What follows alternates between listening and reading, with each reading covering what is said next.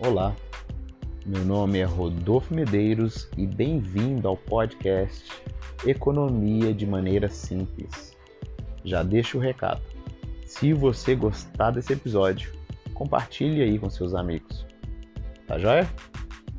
Quero começar falando o que é economia. A economia é uma ciência humana.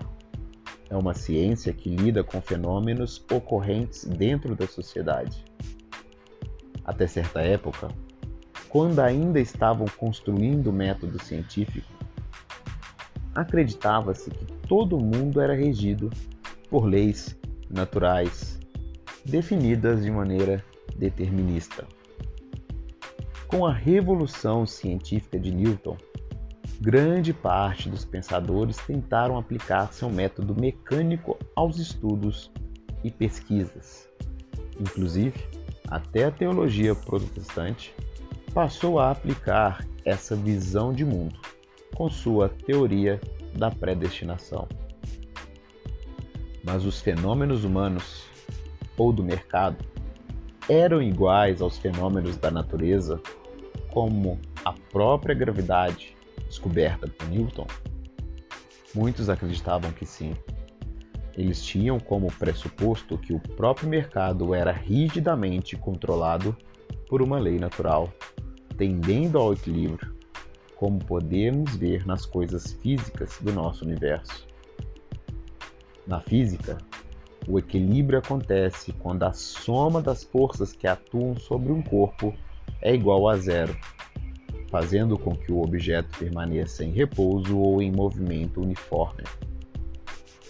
O momento de desequilíbrio é sempre temporário e o objeto é levado novamente ao estado que gaste menos energia, entrando em equilíbrio.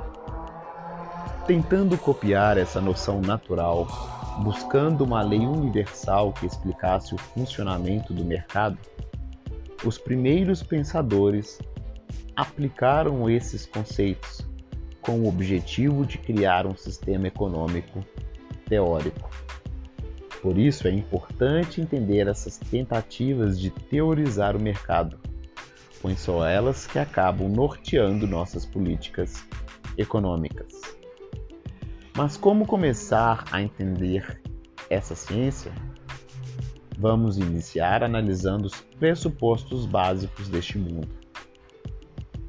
O mundo utiliza recursos econômicos, ou seja, nosso mundo é feito de matéria, os quais nos fornecem recursos para nossa sobrevivência. Entretanto, estes estão em quantidades limitadas. Não significa que estão acabando, mas que estão limitados às necessidades dos homens, pois possuem finitude como qualquer outra coisa dentro desse belo e caótico universo. Esses recursos escassos são matéria-prima, vindo da natureza. O trabalho, os equipamentos e a tecnologia serão as ferramentas para moldá-las às nossas necessidades. As empresas, ao utilizarem esses recursos, produzem os bens e serviços econômicos. Mas temos um problema. Em função da limitação, a quantidade deles não é suficiente para atender todas as necessidades humanas. Veja quantos seres humanos existem nesse pequeno planeta. Pequeno em relação ao universo, é claro. Agora imagine todos estes tentando consumir o máximo possível. Em um determinado tempo ficaríamos sem nada, tudo teria sido consumido. Por isso é necessário o estudo da ciência econômica. A economia pesquisa justamente a melhor maneira pela qual podemos administrar esses recursos escassos.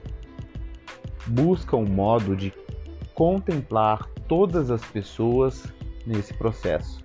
Afinal, este planeta é de todos os seres vivos que aqui habitam. Sem ele, sem planeta, sem vida. A fonte de nossos recursos é também o que permite nossa existência. Por isso, precisamos cuidar bem do nosso planeta. Isso também é uma tarefa econômica. Teoricamente, existem duas perspectivas de realizar esse estudo. Essas duas divisões básicas são a microeconomia, que estuda de maneira individual, e a macroeconomia, que estuda de maneira agregada. Microeconomia é como se, por comparação, deixo claro, por comparação, um biólogo estivesse interessado apenas em uma espécie animal. Já a macro seria o estudo das interações de todas as espécies, um estudo do ecossistema. Nessa comparação, nós temos, por exemplo, a espécie do consumidor. Cada consumidor tem suas necessidades e suas preferências. Eles vão ao mercado comprar os produtos ofertados pelas empresas, que são, por comparação, outra espécie. A pessoa jurídica da empresa produz e oferta à pessoa física, demanda e consome. Assim temos nosso ecossistema, onde muitas empresas produzem e muitas famílias consomem. É a chamada relação de oferta e demanda, fundamental na ciência econômica. Temos comportamentos diferenciados, feitos de consumidores que geram a demanda e os ofertantes que são as empresas. Esses produtores e consumidores possuem suas próprias lógicas, Tal comportamento vai então gerar os preços. Os preços são formados em cada mercado de bens e serviços. O preço é justamente o que vai selar a relação entre essas duas espécies. O indivíduo, com sua moeda, fecha contrato com o ofertante, pagando o devido preço.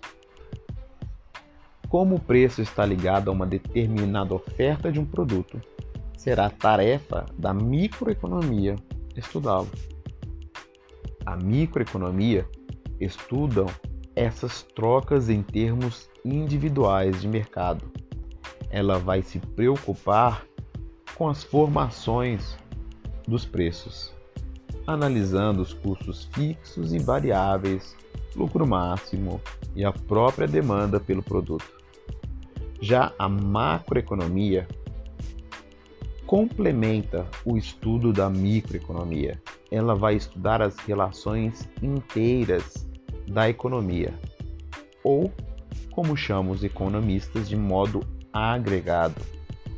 Suas preocupações são os fenômenos em termos gerais. A macroeconomia se detém no geral. É um estudo mais dedutivo e abstrato entendendo o comportamento geral dos consumidores, das empresas e também do governo. Afinal, o governo também consome recursos e produz tanto bens quanto serviços. Pode ser que você tenha de repensar aquela sua convicção de que o governo tem de ficar de fora da economia. Esses estudos têm por interesses a melhor organização dos recursos escassos. Nunca se esqueça, seu planeta é limitado. Não consegue fornecer eternamente matéria-prima. Galera, esse foi o nosso primeiro episódio.